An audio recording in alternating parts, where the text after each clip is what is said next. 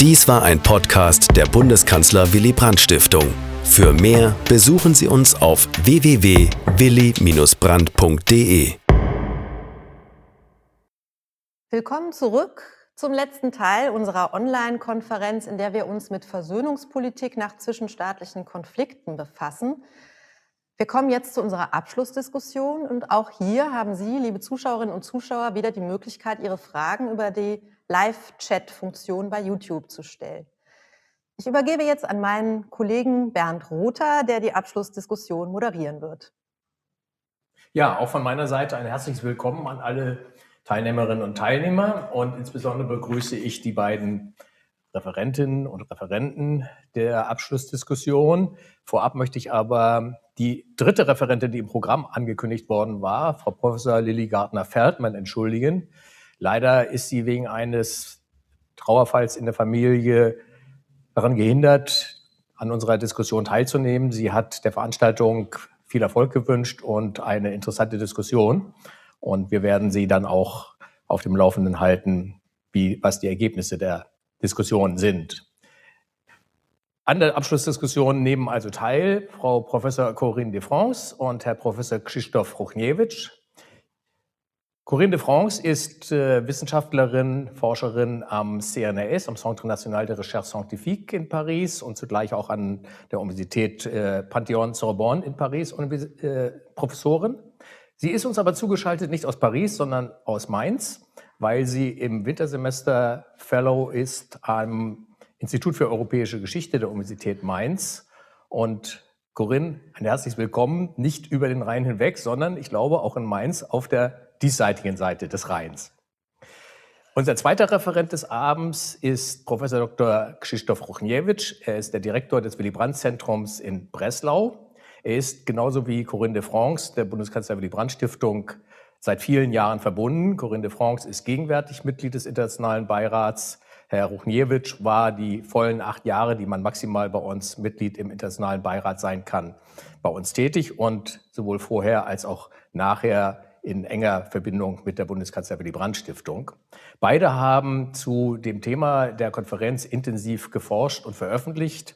Ich will im Fall von Corinne de France nur nennen die Publikation Städtepartnerschaften in Europa im 20. Jahrhundert, gerade in diesem Jahr erschienen. Und eine weitere aus dem Jahr 2016, Verständigung und Versöhnung nach dem Zivilisationsbruch, Deutschland in Europa nach 1945. Und Herr Ruchniewicz, der sich sehr intensiv mit den deutsch-polnischen Beziehungen seit Jahrzehnten befasst, hat im Jahr 2017 veröffentlicht ein Buch mit dem Titel Kreisau und Verdun, Wege zur deutsch-polnischen und deutsch-französischen Versöhnung und ihre Symbole im kollektiven Gedächtnis. Und vier Jahre zuvor, 2013, Narrative im Dialog, deutsch-polnische Erinnerungsdiskurse. Beide sind also exzellent qualifiziert für diese Abschlussdiskussion. Und ich bitte jetzt Corinne de France, um Ihr Statement im Anschluss daran direkt Herrn Ruchniewicz. Bitte sehr. Danke, Bernd.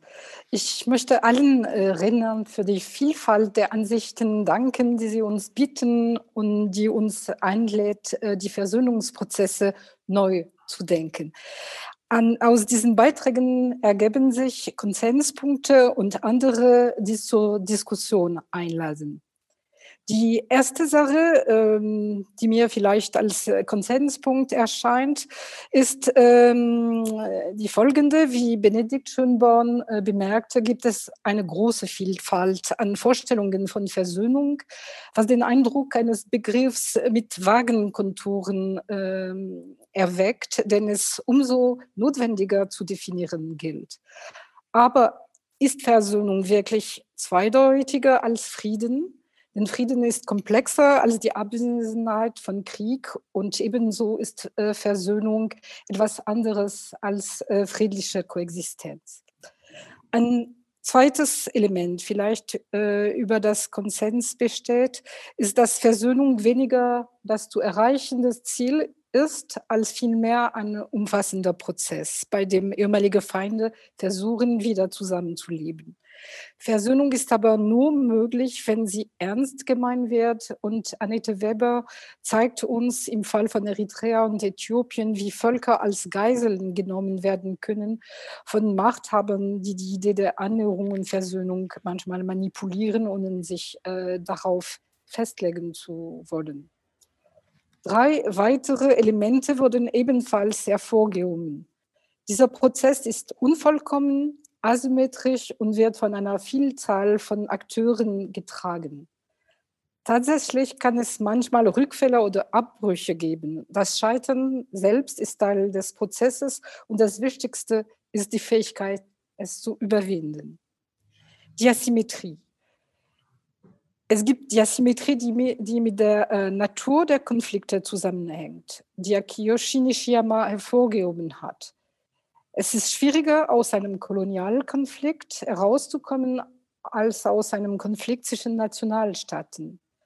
Und die Beendigung eines Bürgerkriegs ist wahrscheinlich die komplexeste Situation, denn der ehemalige Feind ist nicht nur ein Feind, sondern ein Verräter die während der Konflikte verübte Gewalt und die Verantwortungen müssen auch berücksichtigt werden. Die Verantwortungen für, das Ausbruch, für, pardon, für den Ausbruch des Ersten Weltkrieges sind viel geteilter als für den Zweiten Weltkrieg. Das bedeutet, dass die Entfernung, die nach dem Konflikt auf dem Weg zueinander zurückgelegt werden muss, so in Bezug auf Wiedergutmachung und Entschuldigung, zutiefst asymmetrisch ist. Und wenn man äh, den deutsch-französischen und den deutsch-polnischen Prozess vergleicht, muss man die besondere Gewalt des Krieges im Osten berücksichtigen.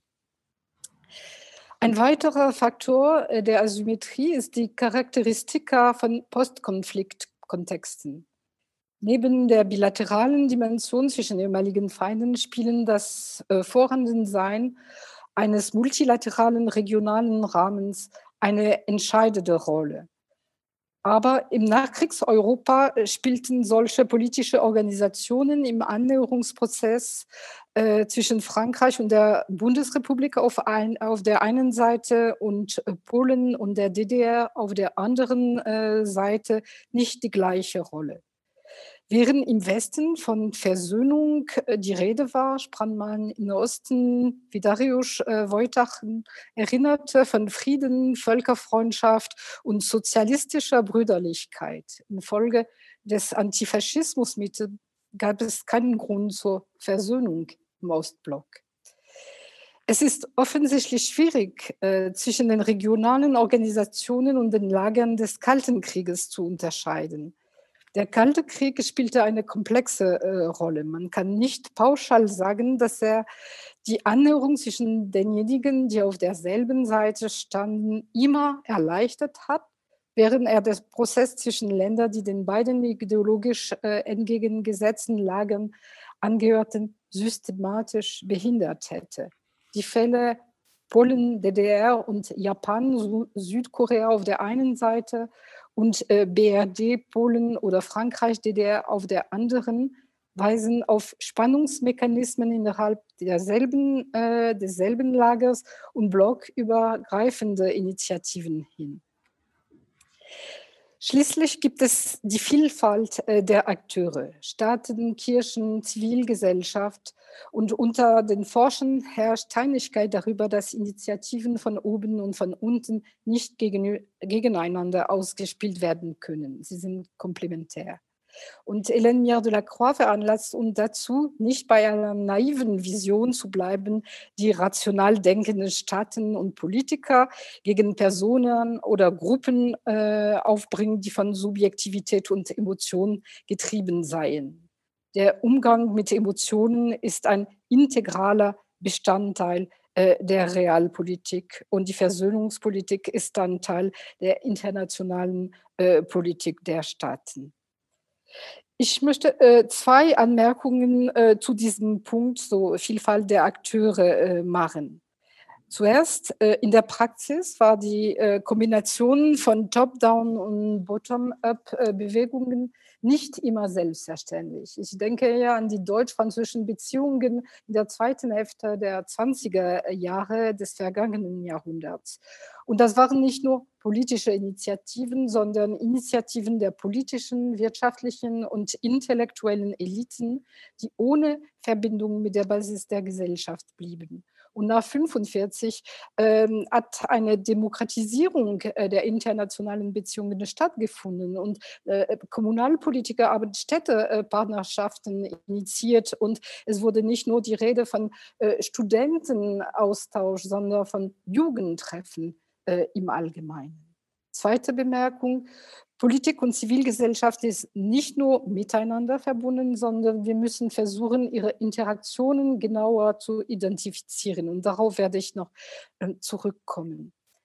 Diese Elemente lassen mich auf die Definition und die Vorstellungen von Versöhnung zurückkommen. Und natürlich ist mein Standpunkt der einer Historikerin. So die Definition. In der Fachliteratur findet man oft die Idee eines graduellen Prozesses mit einer minimalistischen Vision der friedlichen Koexistenz äh, zwischen ehemaligen Feindes auf der einen Seite und einer äh, maximalistischen Vision der Erstellung von Vertrauen und Harmonie auf der anderen Seite.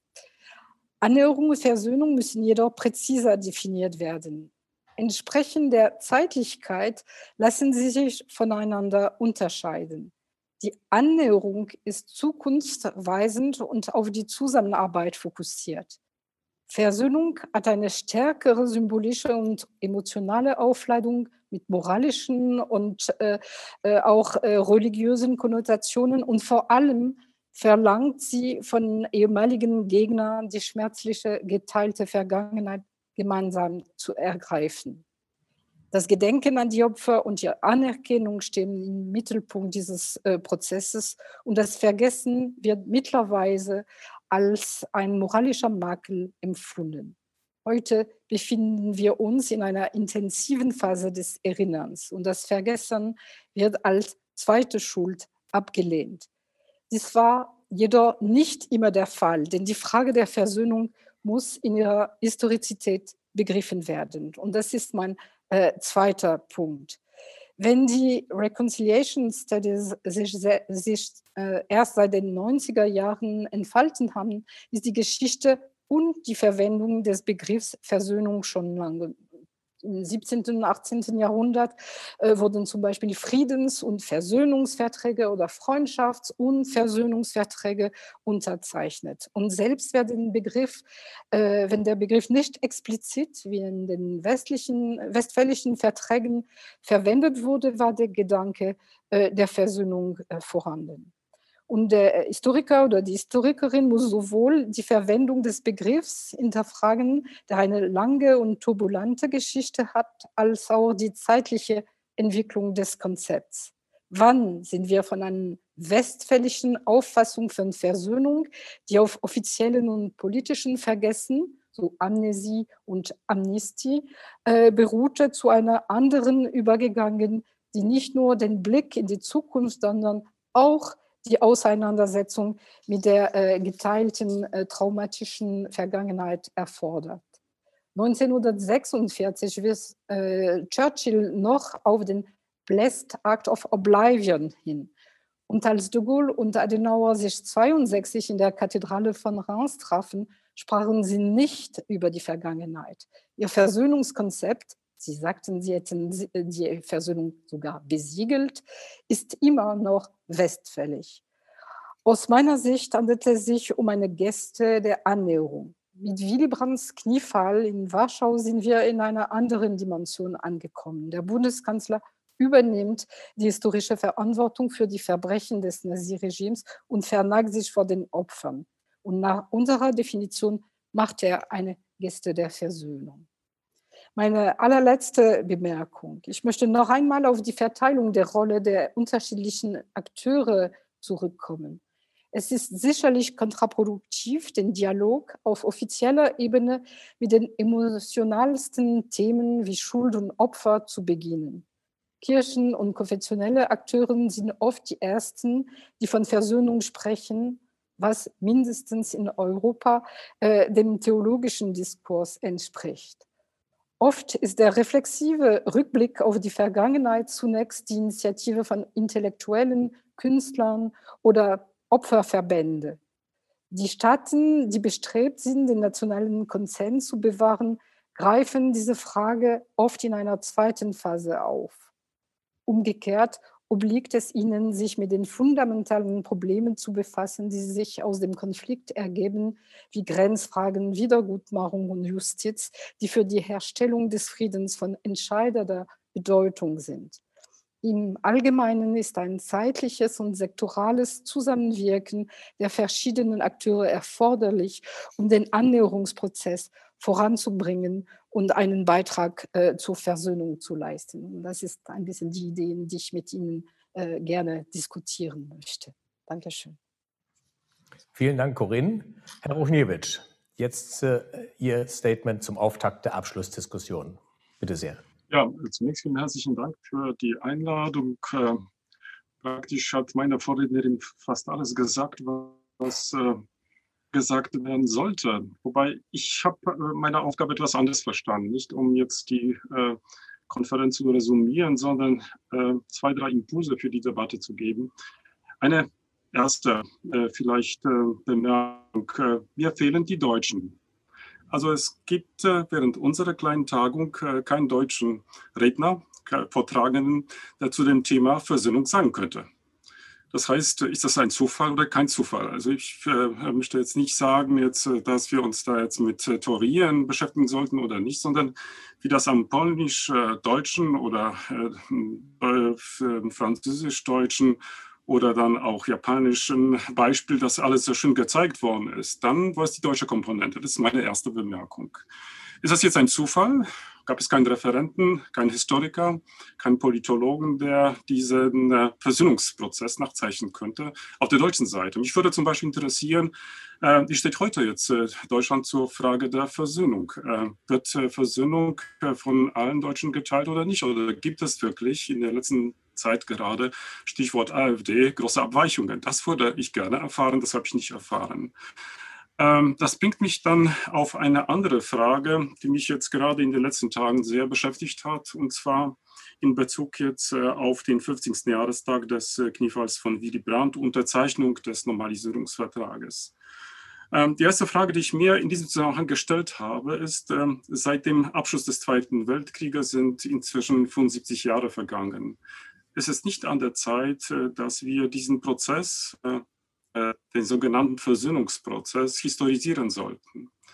Äh, das heißt, äh, ob wir nicht aufhören sollten, wirklich über etwas zu reden, was eigentlich, und deswegen habe ich nicht ungefähr Herrn Schönborn auch gefragt als Fachmann, ob wir nicht aufhören sollten, von der Versöhnung zu reden, sondern von Versöhnungspolitiken. Denn mit der Versöhnung wird jetzt Politik gemacht.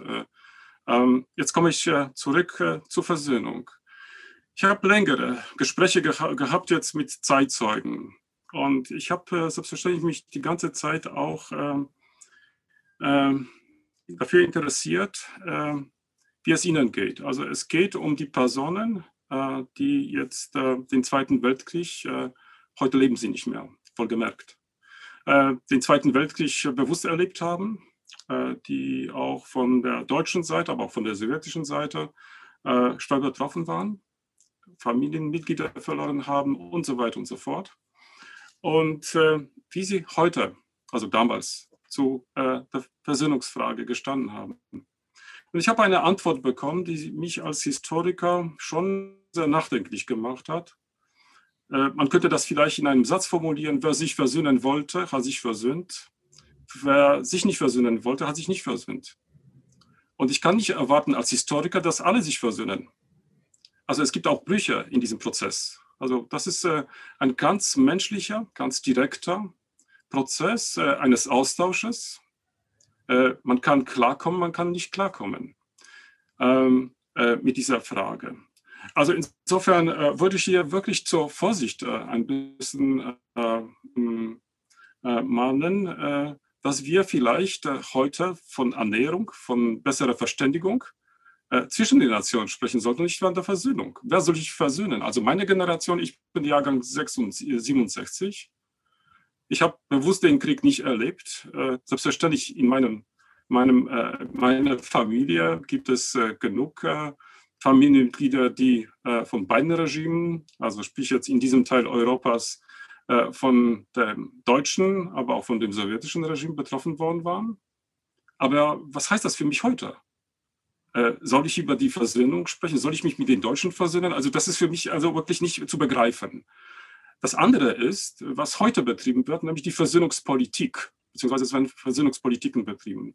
Deswegen zum Beispiel, was mein äh, Kollege Wojtaschen kurz äh, angedeutet hat, im Vorfeld des äh, 50. Jahrestages des Kniefalls von Willy Brandt, ähm, äh, gab es in Polen einen Politiker, der zum Beispiel, und das Thema haben wir heute nicht angesprochen, deswegen spreche ich das ganz bewusst an, dass die Versöhnungsgäste von Willy Brandt eine leere Gäste war. Dass es auch eine Augenwischerei war. Augenwischerei, also das Wort ist wortwörtlich gefallen, Augenwischerei, weil, und jetzt spreche ich eine andere Frage an, die äh, wir nicht angesprochen haben, nämlich, was passiert, wenn äh, äh, ähm, jetzt dieser Prozess äh, startet, aber keine Folgen hat. Hier war die Anspielung, dass äh, nach äh, dieser großen Geste von Willy Brandt keine anderen Schritte dass keine anderen Schritte gefolgt sind, zum Beispiel in Fragen der Entschädigung an die Opfer und so weiter und so fort. Die Frage, die ich mir gestellt habe, selbstverständlich, das ist alles ähm, äh, erfunden, es folgte. Äh, also das muss man auch äh, fairerweise auch sagen. Also das, der, Politiker hat tatsächlich äh, manipuliert mit diesem Wissen. ob er das wusste oder nicht, wahrscheinlich hat er nicht zur Kenntnis oder nicht zur Kenntnis nehmen wollen, dass tatsächlich auch eine Entschädigung äh, danach folgte an die Opfer des äh, polnischen Opfer des Dritten Reiches. Ähm, aber Fakt ist, äh, dass zu dem Versöhnungsprozess auch etwas mehr gehört. Also das ist nicht, wie die polnischen Bischöfe 65 äh, vorgeschlagen haben, äh, in diesem ganz äh, bekannten Satz, wir vergeben und bitten um Vergebung, das kann vielleicht auf der moralischen Ebene stattfinden, aber ist mit dem Versöhnungsprozess auch nicht äh, äh, oder sind nicht andere Ebenen auch verbunden? Zum Beispiel, es gibt auch äh, äh, Vorschläge, was jetzt die Definition von Versöhnung anbetrifft, wo man jetzt von der Genesung spricht. spricht. Also das heißt Genesung, also es geht nicht nur darum, dass Institutionen aufgebaut werden, die sich da annähern, dass zum Beispiel Weichen gestellt haben für bessere Beziehungen und so weiter und so fort, dass auch gegenseitige Genesung stattfindet. Was ist die Grundlage für diese Genesung? Kann zum Beispiel die Versöhnung hier tatsächlich eine wichtige Rolle spielen oder nicht? Äh, ich gehe noch einen Schritt weiter und äh, ein bekannter Historiker in Polen äh, hat es sogar so weit gebracht, dass er gesagt hat, die letzten Jahrzehnte in den deutsch-polnischen Beziehungen, das war nicht Versöhnungskitsch. Das war eine Pseudo-Versöhnung. Ähm, wie er das erläutert hat, äh, weiß ich einfach nicht, weil er das mehr oder weniger auf Twitter jetzt, es ist eine andere äh, Form des Kommunizierens auf Twitter gebracht hat. Ähm, aber symptomatisch ist, dass äh, sich hier zum Wort eine Generation gemeldet hat, äh, sowohl der Politiker als auch dieser Historiker, die Jahrgang um 70 sind, also den Krieg praktisch nicht erlebt haben die sich so dezidiert jetzt äußern zu dem äh, ganzen Prozess, der die Vorgängergeneration durchgemacht hat. Also Personen, die tatsächlich direkt jetzt mit dem Krieg zu tun hatten, Krieg erlebt haben und trotzdem äh, äh, Mut gefunden haben, um Brücken zu schlagen, um Dialog zu führen und so weiter und so fort. Ähm, deswegen, um das jetzt äh, äh, auf den Punkt zu bringen und vielleicht damit abzuschließen, äh, ich äh, meine, man müsste vielleicht auch in der Debatte stark trennen, also zumindest ich spreche jetzt von Europa, ähm, äh, trennen zwischen Versöhnung und ich würde äh, jetzt diesen Versöhnungsprozess heute historisieren, denn es gab seit dem Zweiten Weltkrieg keinen anderen Krieg mehr also jetzt, wo, wo, tatsächlich noch ausstehende Fragen geklärt werden sollten. Wenn sie nicht geklärt worden sind, werden sie nicht mehr ge geklärt. Das heißt, diese Personen, die sich versöhnen äh, sollten, die gibt es nicht mehr. Oder sind es nur vereinzelt? Die damals bewusst den Krieg erlebt haben. Äh, Zweiten Weltkrieg wohlgemerkt. Äh, und heute können wir darüber streiten, ob es einen Sinn hat, über Versöhnungspolitiken zu sprechen. Wenn das äh, äh der äh, jetzt, äh, sagen wir mal so, jetzt Staaten dient, an, diese, an diesen Prozess zu erinnern, an die Personen, die diesen Prozess gestaltet haben, dann ist es wahrscheinlich wichtig, weil wir wissen, dass es eine gute Voraussetzung ist, um Frieden in Europa äh, zu stärken. Und ähm, ja, als einen von vielen auch äh, Bereichen zu verstehen, die äh, äh dazu beitragen können. Denn wir leben in einem Europa ohne Krieg seit 75 Jahren. Das muss man sich auch vergewärtigen. Das war nicht immer so in der Geschichte Europas. Trotzdem, und ich glaube, so kann man das auch sehen, trotz allen wirklich Schwierigkeiten, die äh, es noch gibt äh, zwischen den äh, europäischen Staaten, dann sind, leben wir auch in einem, in einem gemeinsamen Europa auch. Und das muss man auch, äh, glaube ich, auch verstehen und wissen. Was die anderen Fälle und äh, das ist dann die letzte, der letzte Satz, äh, die, heute, äh, die wir heute gehört haben. Das sind aus meiner Perspektive ganz andere Probleme, äh, die man selbstverständlich separat betrachten sollte. Äh, ja, vielleicht soweit. Danke. Ja, vielen Dank. Sie haben beide in Ihren Beiträgen aufgefordert, Versöhnung, Versöhnungspolitik, Versöhnungsprozesse zu historisieren. Das äh, ist auch ein Gedanke, der mich bewegt und den ich als Frage formulieren, sowieso formulieren wollte und jetzt noch einbringe. Äh, wenn man äh, sich das historisch betrachtet, kann man oder muss man nicht dann davon sprechen, dass das, was insbesondere zwischen Deutschland und Frankreich und schon in geringerem Maße partiell zwischen Deutschland und Polen passiert ist, historisch und räumlich exzeptionell ist. Historisch eigentlich, auch wenn man die letzten 250 Jahre nur in den Blick nimmt, eher das westfälische Modell, was Corinne de France erwähnt hat, nämlich der Versöhnung in Anführungszeichen durch Vergessen dominierte und räumlich, wenn man sich anschaut, wo das im Idealfall oder annähernd an Idealfall funktioniert hat, man doch bei Mitteleuropa landet. Schon auf dem Balkan äh, haben wir da Schwierigkeiten. Dort hat es ja Krieg gegeben in den letzten 75 Jahren, sogar in den letzten 25 Jahren.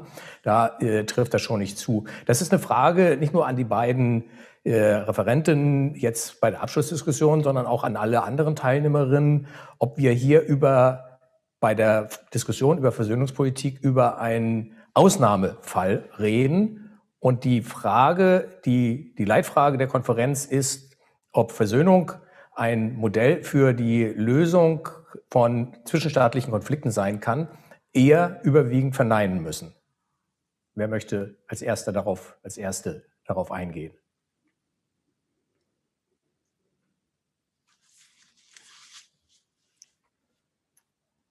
Ja, vielleicht eher ein paar Wörter nur. Äh, das ist ganz kompliziert, von Modell zu sprechen. Und das ist vielleicht eine falsche, Ran, äh, sagt man, äh, eine falsche Perspektive, weil äh, wenn man so im Drittländer von dem deutsch-französischen Versöhnungsprozess spricht, äh, kommt immer äh, die Bemerkung, ach, äh, zwischen Deutschland und Frankreich, das war wirklich nicht schwierig. Äh, und das ist eine verfälschte äh, Wahrnehmung. Selbstverständlich war es äh, schwierig und man muss, man ist, ist, in dieser Situation, wo man eigentlich die Erde, die Hindernisse nochmal betonen muss und dass es ein ganz schwieriges Prozess war weil die Politiker selber schuld sind, wenn die, äh, wenn die selber diese Erzählung, diese äh, ähm, so äh, Erfolgsgeschichte weiter erzählt haben, dass, äh, äh, dass Deutschland und Frankreich äh, so ein Modell für, für die ganze Welt sein können. Und es gab auch ähm, Es gab auch Scheitern im deutsch-französischen Fall, so im 19. Jahrhundert, in der Zwischenkriegszeit und auch im, äh, äh in den 90er Jahren sieht man zum, ganz konkret bei Städtepartnerschaften äh, noch ganz heftige Konflikte, Städtepartnerschaften, die nicht stattgefunden haben, weil äh, die Erinnerung an Verbrechen des Zweiten Weltkriegs noch so präsent waren. So, man äh, muss die deutsch-französische Versöhnung nicht zu schön reden und man darf die Konflikte äh, nicht verstecken. Ich glaube, das ist ganz wichtig. Und äh, wenn die Politiker äh, von Modell sprechen, äh, ich glaube, das ist ganz falsch und das ist total kontraproduktiv. Hélène Villa de la Croix meldet sich. Äh, ja, ähm, vielen Dank. Ähm, äh, also vielen Dank an, an Corinne, dass sie äh, betont, wie, wie schwierig auch es zwischen Deutschen und Franz Franzosen gewesen ist. Und man sieht auch in der Zeit, wo wir inzwischen für versöhnt gelten, wie, wie schnell und, und äh, effizient so alte Vorurteile wieder hochkommen in, in Karikatur, in Witzen etc. Also insofern ähm, darf man das nicht unterschätzen. Die Fragen, die ich, mich, die ich mir äh, stelle, um, um auf äh, die Frage von Bert Rother zu antworten, wären, ähm, ich frage mich, ob es einfacher oder erfolgreicher gewesen äh, sein konnte zwischen Deutschland, Frankreich, Polen, sagen wir mal das so schnell, oder Frankreich, po Deutschland, Polen mit beiden Seiten, ähm, weil äh, im Vergleich mit äh, beispielsweise ostasiatischen äh, äh Konfliktpartnern ähm, es ein gemeinsames Verständnis von äh, einerseits Ehre, Gesichtsverlust und Erhöhung des Eigenbildes durch diesen Gang durch äh, Vergeben, nämlich die, die, die große, die schwere Last der christlichen äh, Komponente, dass man besser wird, wenn man diesen Weg des, des Vergebens geht. Und dass, dass man sein Gesicht nicht verliert, wenn man niederkniet, ist etwas, was, äh, wenn ich mich nicht täusche, uns ziemlich eigen ist in Europa, in, in, in Europa und das schwer übertragbar ist, beispielsweise in Asien, wo der, der Gesicht, also wo mit, der, mit, dieser, mit dem Niederknien sich äh, äh, quasi als schuldig oder als mitschuldig und als hm. vergebend, äh, um Vergebung bitten, man eher das, das Gesicht und die eigene Ehre verliert. Vielleicht, ich möchte mich gerne belehren lassen, vielleicht irre ich mich. Und die zweite Bemerkung, die ich machen wollte, ähm, ich frage mich, ob diese Prozesse der Versöhnung äh, in den beiden Beispielen, die wir haben, mit Deutschland, Polen, Deutschland, Frankreich haben, auch nicht eine Stellvertreterfunktion hatten innerhalb von anderen Prozessen, äh, äh, sagen wir mal für Frankreich die Bund und die Bundesrepublik, äh, den Wiederaufbau äh, der Tron Glorieuse in Frankreich, der, ähm, des Wirtschaftswunders in Deutschland. Das heißt, das ist ein Element, äh, das getragen wurde von einer Dynamik die im Grunde äh, sich dann günstig auswirken konnte. Dass es dann ein bisschen zeitversetzt wurde mit Polen wegen äh, der anderen ähm, auch äh, wirtschaftlichen Dynamik. Das ist eine Idee, die, mich, die mir äh, so ähm, gekommen ist und ich möchte gerne auch das mit Ihnen diskutieren, ob Sie meinen, dass es eine Schnapsidee ist oder vielleicht diese Stellvertreterfunktion äh, doch eine Rolle spielt. Mhm. Nishiyama hat ja darauf hingewiesen, dass äh, gerade in den letzten zwei Jahrzehnten, wenn ich das richtig in Erinnerung habe, in Japan die Schwierigkeit bestand, dass man in, ein, in die Krise des vorhergehenden ökonomischen Erfolgsmodells geraten war und in dieser Krise auch des nationalen Selbstbewusstseins sich die Konflikte, also die, die, die Frage der Versöhnung eher wieder schwieriger geworden war. Er hatte ja gesagt, je weiter zurück es liegt, zeitlich zurückliegt, desto heftiger wurden die Konflikte, was man ja für Mitteleuropa nicht so sagen kann.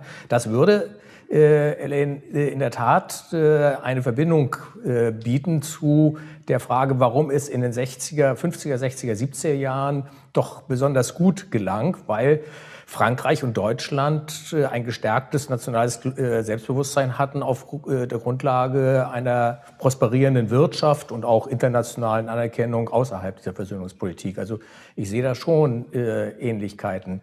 Ich will aber, ähm, wo ich jetzt gerade über Deutschland-Frankreich spreche, äh, die Frage anschließen, äh, bedarf es äh, für die Versöhnungspolitik äh, eines paradoxen Effektes der Gestalt, dass der Nazi-Gegner, Widerstandskämpfer Willy Brandt niederkniete, dass in gewisser Übertragung dazu de Gaulle Algerien dekolonisierte und äh, dass Nelson Mandela als jemand, der fast 30 Jahre im Gefängnis gesessen hatte, die Versöhnung über Wahrheitskommission und nicht eben über Abrechnung nach der äh, Erlangung der Macht äh, äh initiierte, muss Herr Schönborn hat ja auf die Bedeutung der, der absoluten Spitzenpolitiker hingewiesen.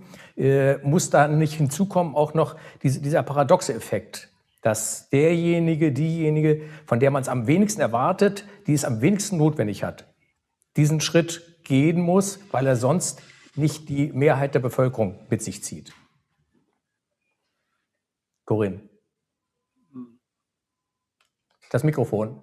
Ja, ich glaube, das ist angeschaltet. Jetzt, ja. ja. Ähm, man sieht auch, äh, dass die Widerstandskämpfer in Frankreich fast immer ähm, die Pioniere waren. Äh, und die haben äh, die, Deutschland die Hand äh, gegeben. Das ist fast immer ähm, Widerstandskämpfer, äh, die Initiative ergreifen, um äh, Treffen zu organisieren, um Partnerschaften. Äh, die erste Städtepartnerschaft, äh, äh, das ist zwischen Montbéliard und Ludwigsburg und der Bürgermeister von Montbéliard ist ein, ähm, ist ein Widerstandskämpfer, der sogar im KZ interniert wurde und er ist eigentlich der Einzige, der die äh, Legitimität hat, um den ehemaligen Feind äh, die anzugeben.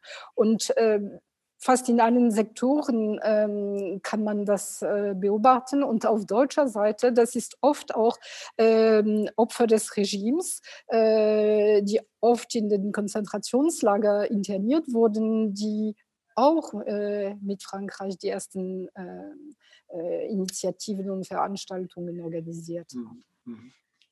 Herr Rochniewicz, gleich, ich frage nochmal, gibt es Fragen? Ja, also das kann ich das nur für, für ja. jetzt bestätigen, auch jetzt für Polen, denn auch die ersten Deutschen, die nach Polen gefahren sind, äh, sogar auch zu der DDR-Zeit, äh, das waren zunächst die Antifaschisten oder auch diejenigen, die jetzt mit dem Nationalsozialismus wenig zu tun hatten. Ähm, aber das ist selbstverständlich, glaube ich auch. Ne? Denn irgendwie, wenn man das jetzt auf der staatlichen Ebene machen will, äh, da versucht man doch aus dem Weg, sagen wir mal so, Konflikten zu gehen. Und äh, ach ja, wie das brüchig ist, konnten Sie vielleicht äh, jetzt gerade in den letzten ähm, äh, Monaten äh, feststellen, jetzt am Beispiel des neuen äh, deutschen Botschafters in Polen, wo einen ganz großen, jetzt sagen wir so, äh, emotionalen Ausbruch gegeben hat gegen ihn und äh, nicht äh, gegen ihn persönlich, sondern seine Vorfahren. Also äh, äh, ich, ich, will damit sagen, dass es nicht äh, selbstverständlich ist. Und insofern auf der anderen Seite mir bewusst, dass der Versöhnungsprozess eine ganz wichtige Rolle gerade gespielt hat. ich sage das jetzt im, in der Vergangenheit eine ganz große, große Rolle gespielt hat, weil es doch ein Wunder ist, dass äh, diese zwei verfeindete Nationen, Polen und Deutschland, also Polen und Deutsche, doch miteinander heute kommunizieren. Äh, es ist also wirklich, da, da, brauchte man und da sieht man, wenn man sich diesen Prozess näher anschaut, das waren die vereinzelte Personen. Auch auf der Seite der DDR waren das vereinzelte Personen, Günter Serchen, äh, Melchon und wie sie alle heißen. Das waren vereinzelte Personen, die sich für diesen Prozess eingesetzt haben. Aber sofort haben sie erkannt, die Grenzen. Das heißt, äh, äh, zur Zeit des kommunistischen Staates äh, war jetzt nicht sozusagen ihr Engagement gefragt, sondern also die einzigen, die zum Beispiel jetzt auf diese Gäste von Willy Brandt in der DDR reagiert haben, das waren die Vertreter der Aktion Sinnezeichen in der DDR. Sie haben einen persönlichen Brief an Brandt damals geschickt, wo sie äh, sich dafür bedankt haben. Äh, wohlgemerkt, äh, in den Stasi-Akten ist dieser Brief aufgetaucht. Also das heißt, äh, Stasi wusste ganz genau, dass es auch solche, auch äh, DDR-Bürger gibt, die äh, sich zu dieser Frage äußern wollen, also jetzt ergreifen und so weiter und so fort. Also das heißt, es gab ein persönliches Engagement von vielleicht vereinzelten Personen, aber dann das war jetzt in dieser Zeit vom Staat nicht gewollt. Die Situation, wie Sie auch das zu Recht auch äh, gesagt haben, verändert sich selbstverständlich nach 89. Und dann haben wir ganz andere Situationen. Das heißt, auch der Staat versteht, dass das Engagement von diesen einzelnen Personen, die diesen Dialog äh, jetzt äh, aufgenommen haben, dass das jetzt für die äh, Zukunft der staatlichen Beziehungen von Bedeutung sein kann. Also deswegen tritt hier an, also nach meinem Verständnis, äh, äh, diese Versöhnungspolitik auf Seiten des Staates, weil das als Schlüssel, als Instrument für die bessere Annäherung äh, gelten kann. Denken Sie bitte im polnisch-deutschen Fall an das Vertragswerk, zunächst äh, Grenzvertrag und ein Jahr später Vertrag über gute Nachbarschaft. Exakt steht auch in diesen Verträgen, dass äh, äh eine ganz äh, große Aufgabe ist äh, von beiden Staaten, dass die Völker zueinander kommen, dass sie sich auch versöhnen. Also das steht auch dann exakt drin. Ja, jetzt Fragen aus dem Chat. Ich würde äh, vorher noch ganz, kurz noch selbst äh, auf Herrn Ruchniewicz Eingangsstatement eingehen, äh, nochmal auf die Historisierung, die ich ja auch in meiner Einführung schon eingefordert habe. Äh, ich finde, was besonders dafür spricht, ist, wenn man sich die Debatten der vergangenen Tage anschaut und vor allem, wenn man auf die sozialen Medien schaut. Mhm. Sie haben ja gesagt, also Sie haben das Zitat die Pseudo-Versöhnung gebracht. Mhm. Man sah nach meinem Eindruck vor allem, also in einer Art Dichotomie, entweder Kommentare, die sich total ablösen wollten von mhm. diesem Versöhnungsgedanken und ihn eben vom Tisch wischen wollten und andere Kommentare, die das Ganze äh, meiner Meinung nach äh, überhöht haben oder auch von einer Art Überidentifikation damit ähm, gesprochen haben. In beiden Fällen handelt es sich für meine Begriffe um eine Art von Entkontextualisierung des, dessen, was mhm. damals genau. passiert ist. Ja? Das heißt mhm. nochmal das Plädoyer für die Historisierung. Ähm, aus dem Chat kommen jetzt, äh, werden verschiedene Aspekte angesprochen. Zu, zum einen wird angesprochen, äh, die, die deutsch-jüdische äh, Dimension äh, auch des Kniefalls.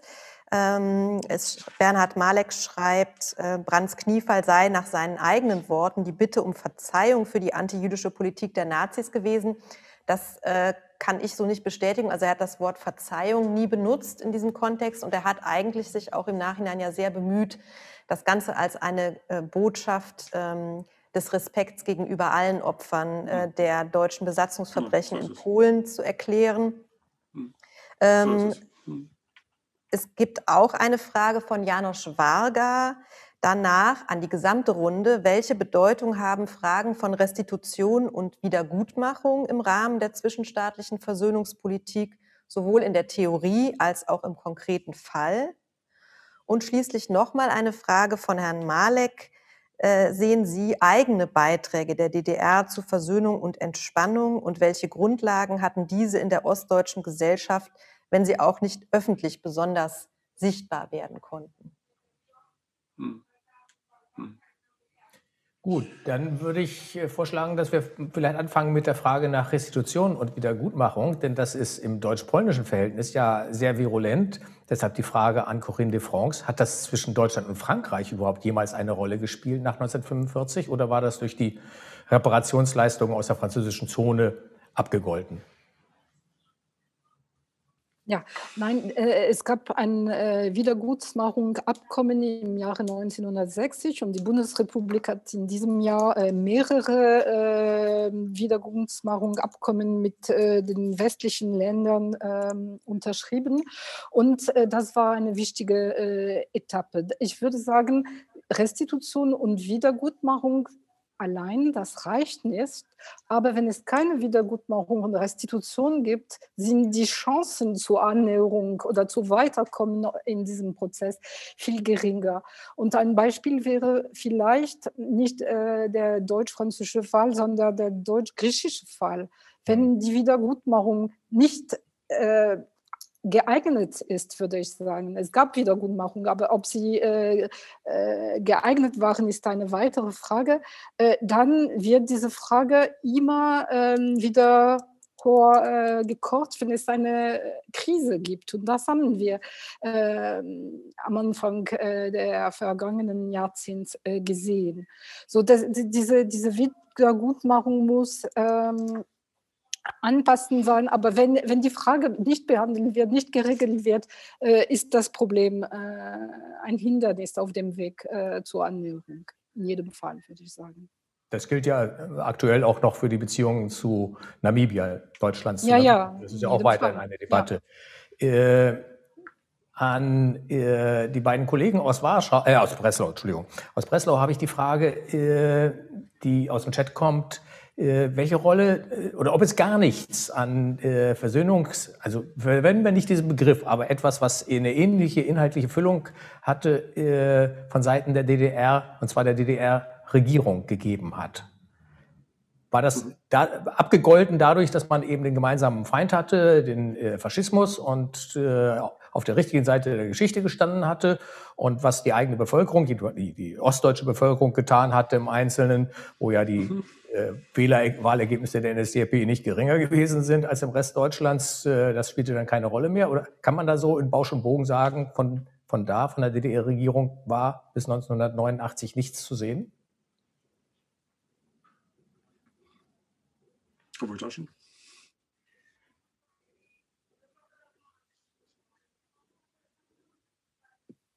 Herr Wolterschien, Ihr Mikro? Okay.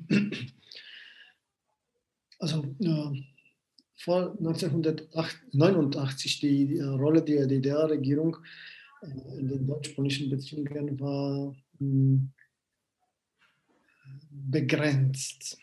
Also es geht hier um hm, ein neue, äh, neues Betrachten von äh, der Geschichte. Also die Geschichte war begrenzt nur zu der gemeinsamen Akzenten. Ähm, es war eine Art von neuer äh, Geschichtsschreibung.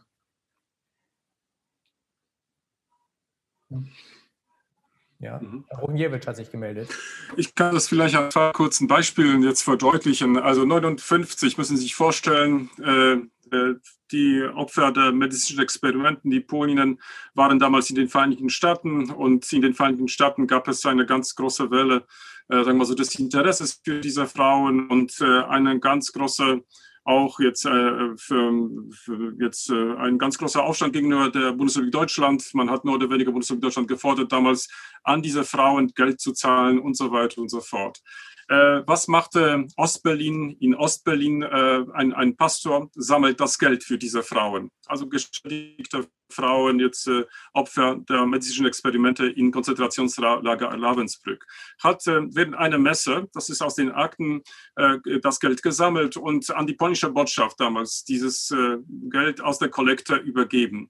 Darüber hat das ähm, DDR-Auswärtige Amt erfahren und aufgefordert, die polnischen Stellen das Geld zurückzugeben, ähm, weil äh, äh, es sich nach, Seite, nach, nach Sicht jetzt der DDR-Stellen um ein Almosen jetzt und äh, gehandelt hat, um Kleingeld und dafür ist nicht die DDR zuständig.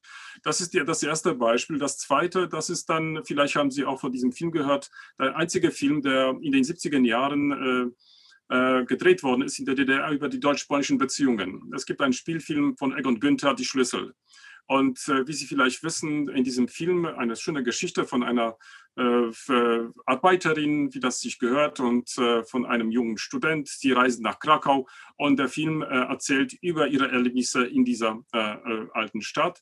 Äh, selbstverständlich sind sie Zeugen auch von unterschiedlichen Gedenktafeln, also die an den Zweiten Weltkrieg erinnern. Das, äh, äh, es kommt zu einer ganz interessanten Diskussion zwischen dieser Arbeiterin und diesem jungen Student. Ähm, der Film äh, ist verboten worden in der DDR, äh, durfte nur einmal oder zweimal gezeigt werden. Erst nach äh, der Vereinigung Deutschlands wurde der Film zum ersten Mal der breiten Öffentlichkeit vorgestellt. Äh, warum? Weil es hier um mehreres ging. Es ging jetzt um den Umgang mit der NS-Vergangenheit. Das wollte man selbstverständlich äh, in der Öffentlichkeit mehr oder weniger ähm, äh, ausklammern. Es ging aber auch jetzt um die äh, Auseinandersetzung äh, zwischen der DDR und äh, der Bundesrepublik. Denn in diesem Film konnte man zum Beispiel mehr oder weniger ein Rennen zwischen einem VW wo die Polen gesessen haben und einem Trabi, äh, das hinterher äh, fuhr und so weiter und so fort. Also empfehlenswert auf jeden Fall. Aber es gibt vielleicht dann doch einen Moment, und das kann mir vielleicht Professor Voltaschen zustimmen.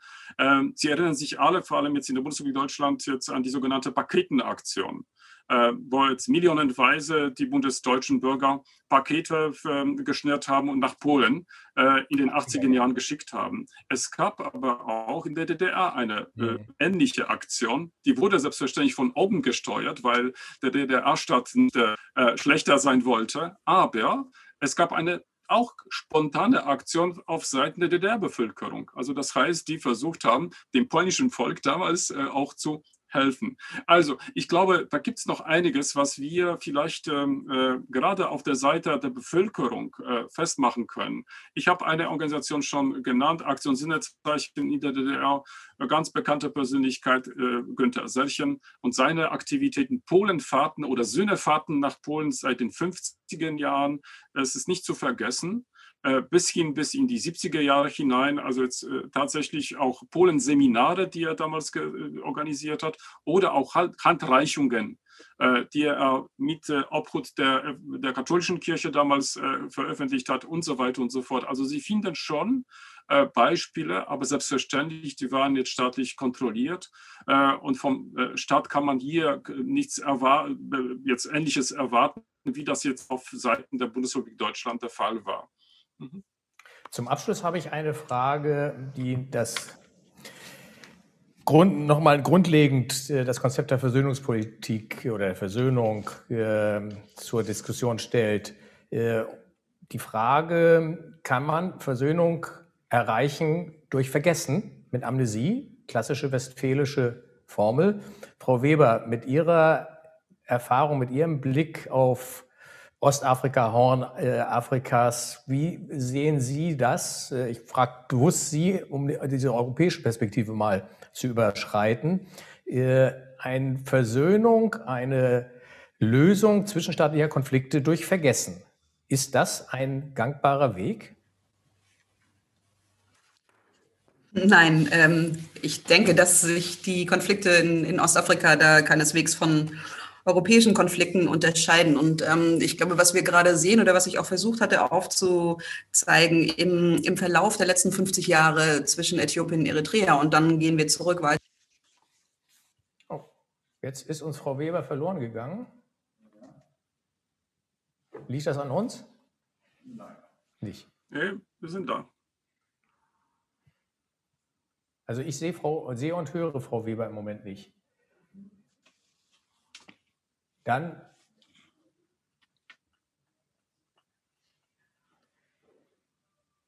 Vielleicht geben wir die Frage ja. erstmal an Herrn Schönborn. Herr Schönborn, ja. Die Frage dann an Sie, da Frau Weber doch noch nicht wieder auftaucht. Also die, die Option der Amnesie, wenn, wenn, wenn Sie Afrika ansprechen, war in Südafrika eine, eine Option, die mhm die auch äh, von Teilen der Bevölkerung gewünscht wurde. Also selbst Familien äh, von Opfern äh, von Apartheidsgräueln, die wollten vergessen, also die wollten äh, Schwamm drüber und, und was Neues machen. Das war es gab doch eine beträchtliche, einen beträchtlichen Teil der südafrikanischen Bevölkerung, die das wollten. Die, der weiße Teil der Bevölkerung sowieso, also die in die Apartheidspolitik impliziert waren. Also in der Literatur wird das, wird das diskutiert. Es wird nicht generell ausgeschlossen, Amnesie. Und ähm, ich möchte das nochmal betonen, auch äh, diese Idee Modellversöhnung, ich glaube nicht, es, es gibt kein Modellversöhnung. Mhm. Ich glaube, es ist interessant, das, das zu studieren und es besteht auch ein internationales Interesse an, an erfolgreichen Versöhnungsprozessen. Es gibt nicht so viele, aber die, äh, also gegen Historisierung habe ich überhaupt nichts, aber das ist an und für sich auch interessant, also historische Versöhnungsprozesse ähm, zu, zu studieren. Jetzt, ich wollte noch was anfügen hier, aber jetzt habe ich irgendwie den Faden verloren. ähm, kann, ich, kann ich weitergeben im Moment? Ja, vielen Dank erstmal. Ja, gibt es äh, noch andere äh, Sichtweisen auf diese Frage der Amnesie? Spanien 1900 75 bis 78 hat diesen Weg gewählt, auch wenn er immer wieder zur Debatte steht, als nur ein Beispiel, da war es innergesellschaftlich. Also äh, Überwindung von Konflikten durch Vergessen. Corinne und dann Herr Ruchniewicz und dann müssen wir auch zum Ende kommen. Eine, eine kleine Bemerkung. Äh, das äh, sogenannte äh, westfälische Modell, das ist eine politische Amnesie und das ist ein so organisiertes Schweigen. Aber es gibt doch eine Erinnerungskultur bei der Gesellschaft. Ne? Man darf das nie vergessen. Die, die, die, die Menschen erinnern sich und die Gesellschaften erinnern sich auch äh, auf der kollektiven und auf den individuellen Ebenen. So, das ist eine, ein organisiertes politisches Schweigen, aber das ist eigentlich kein Vergessen oder nur sehr politisch und sehr begrenzt. Man, man muss das wirklich äh, nicht falsch verstehen. So, das war meine mhm. kleine Bemerkung. Aber man erinnert sich nicht an den anderen, die andere Seite. Ja, so das ist nicht also dialogisch. Denkmäler 1870, 71 und, äh, und in allen Dörfern. Ja, und es gibt Amnestiegesetze und äh, man verpflichtet sich äh, in der Öffentlichkeit äh, bestimmte politische Themen nicht zu erwähnen. So, das ist äh, ein riesiger Unterschied mit der aktuellen Situation, in der Tat. Mhm. Ja. Herr Schönborn, Sie dürfen auf Ihren Chat reagierend. ja, ja, danke schön. Eine Sache wollte ich noch äh, anfügen, auch um zu illustrieren, dass Versöhnungsprozesse sehr unterschiedlich verlaufen können. Ähm, also die USA und Deutschland sind ja keine Nachbarn, aber sie waren eindeutig Gegner im Zweiten Weltkrieg. Und da hat ein Prozess stattgefunden nach 1945, den Charles Mayer als strukturelle Versöhnung äh, bezeichnet hat. Da hat eigentlich keine Diskussion stattgefunden über, über die, was im Zweiten Weltkrieg geschehen ist. Und doch war das Resultat nach jahrzehntelanger äh, Zusammenarbeit eine, eine enge Freundschaft. Also ich denke, dass es nicht feste Rezepte gibt, was geschehen muss. Und äh, es kann auch sein, dass Versöhnungsprozesse erfolgreich sind, äh, auch wenn die, die, die Vergangenheit nicht äh, direkt und, und äh, kontrovers äh, diskutiert wird. Herr Rochniewicz, Sie hatten sich, wenn ich das ja, richtig es ist äh, nicht beschweigen. Ich glaube, das ist eine Albanstraße. Also das heißt, das ist äh, nur von einer Seite und das ist äh, bei unserer Diskussion heute mehrmals äh, klar und deutlich gesagt worden, man braucht zwei Seiten, die äh, sich irgendwie äh, versöhnen wollen und, und mit Schweigen oder Beschweigen ist das für eine vielleicht eine, eine, eine auch Methode, ruhen zu lassen, beziehungsweise jetzt die Dinge zunächst jetzt ad acta zu lesen, zu darlegen. Aber wir sehen und äh, haben auch Beispiele dafür, dass dann eines Tages dann doch die Geschichte zurückkommt und, und wieder Dinge, die man vielleicht als vergessen äh, jetzt äh, äh, bezeichnen äh, kann oder die als vergessen gegolten haben, auf einmal wirklich mit ganz großen Emotionen, da bin ich wieder bei Mia de la Croix, also mit großen Emotionen dann äh, also wirklich explodieren. Und wo man da praktisch nicht so richtig jetzt da sehen kann, wo es dann äh, hingehen kann und so weiter. Also insofern würde ich das wirklich also auch vorsichtig äh, auch diese äh, Bezeichnung benutzen, weil ja, als vielleicht für eine kurze Zeit, um auch selber zu sich zu kommen und äh, ähm, irgendwie klar zu sein. Also denken Sie bitte an die Bundesrepublik Deutschland der 50er Jahre zum Beispiel äh, und was sich dann in den 60er Jahren verändert. Das ist auch heute kurz angesprochen worden. Äh, und in dieser Atmosphäre kommt Willy Brandt und deswegen kann er jetzt äh, in der zweiten Hälfte der 60er Jahre äh, äh, diese Öffnung nach außen vorschlagen, weil der Grund dafür schon vorbereitet ist. Äh, äh, denken Sie bitte an jetzt den äh, Besuch jetzt von Brentano in London von 50, wo Adenauer damals diese, diesen Versuchsballon jetzt für, geschickt hat, jetzt über die Oder-Neiße-Grenze war sofort, der war noch nicht mal jetzt zurückgekommen, aber hat schon jetzt mitbekommen, dass das jetzt die vertriebenen Verbände jetzt seinen Rücktritt gefordert haben. Also das heißt, äh, vielleicht bestimmte Sachen nicht anzusprechen, sie ruhen zu lassen um einen. Und ich glaube, das kann man schon als einen Prozess sehen und das ist auch mehrmals hier angesprochen worden. Allerdings, da würde ich schon vielleicht äh, einhaken, dieser Prozess ist nicht geradlinig. Er hat viele Brüche und sogar auch löst Konflikte aus, die äh, später aufs Neu ausgetragen werden müssen. Also das ist äh, wirklich so ein Prozess, der äh, ja unterschiedliche Wendungen auch haben kann. Gerade wenn jetzt diese äußere äh, jetzt äh, sagen wir so Bedingungen ähm, äh, unterschiedlich sind und nicht irgendwie äh, selbstverständlich sind. Auch und denken Sie bitte an die Brüche, zum Beispiel in den deutsch-polnischen Beziehungen und Epochen, gerade nach dem Zweiten Weltkrieg es auch gegeben hat und was hier auch äh, gerade bei Kollegen Wotaschen sehr stark auch äh, zur Sprache kam, wir hatten auch mit zwei deutschen Staaten zu tun, nicht nur mit einem und wo die Oder-Neiße-Grenze auch, sag mal so jetzt von einer und von der anderen Seite auch nicht gewollt war, zunächst. Ja, vielen Dank. Wir sind jetzt am Schluss unserer Abschlussdiskussion. Nochmal Vielen Dank für die interessante Diskussion, für die Auftakts Auftaktstatements von Corinne de France und Krzysztof Ruchniewicz und für die Diskussion im Anschluss. Ich gebe jetzt das Wort an Christina Meyer zu einigen Worten zum Ende dieser Fachkonferenz. Dankeschön. Ja, auch von mir ganz herzlichen Dank an alle Mitwirkenden, alle Vortragsgäste für die spannenden Vorträge und Diskussionen. Ich möchte auch unseren beiden Kooperationspartnern noch einmal herzlich danken, dem Deutschen Historischen Institut in Warschau und der Stiftung Amicus Europae. Äh, meinen Kolleginnen und Kollegen, die beteiligt waren, möchte ich auch sehr herzlich danken. Allen voran Wolfgang Schmidt, Bettina Greiner und Bernd Rother für die Moderation und auch fürs Mitdenken vor und während der Konferenz. Aber mein besonderer Dank geht auch an die Kolleginnen und Kollegen aus den Bereichen Veranstaltungsmanagement und Öffentlichkeitsarbeit, Anna Hilz, Isabel Adler, Malte Mau, Ernst Majerowski und Elisabeth Krohmann.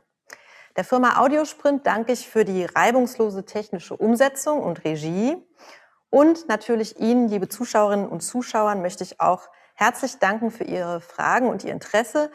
Wer einen Teil der Konferenz verpasst hat, kann in Kürze die einzelnen Panels als Videos äh, auf YouTube, auf unserem YouTube-Kanal und auch auf unserer Website abrufen.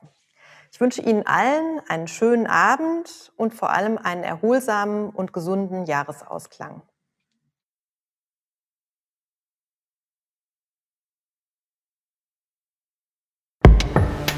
Dies war ein Podcast der Bundeskanzler Willy Brandt Stiftung. Für mehr besuchen Sie uns auf www.willy-brandt.de.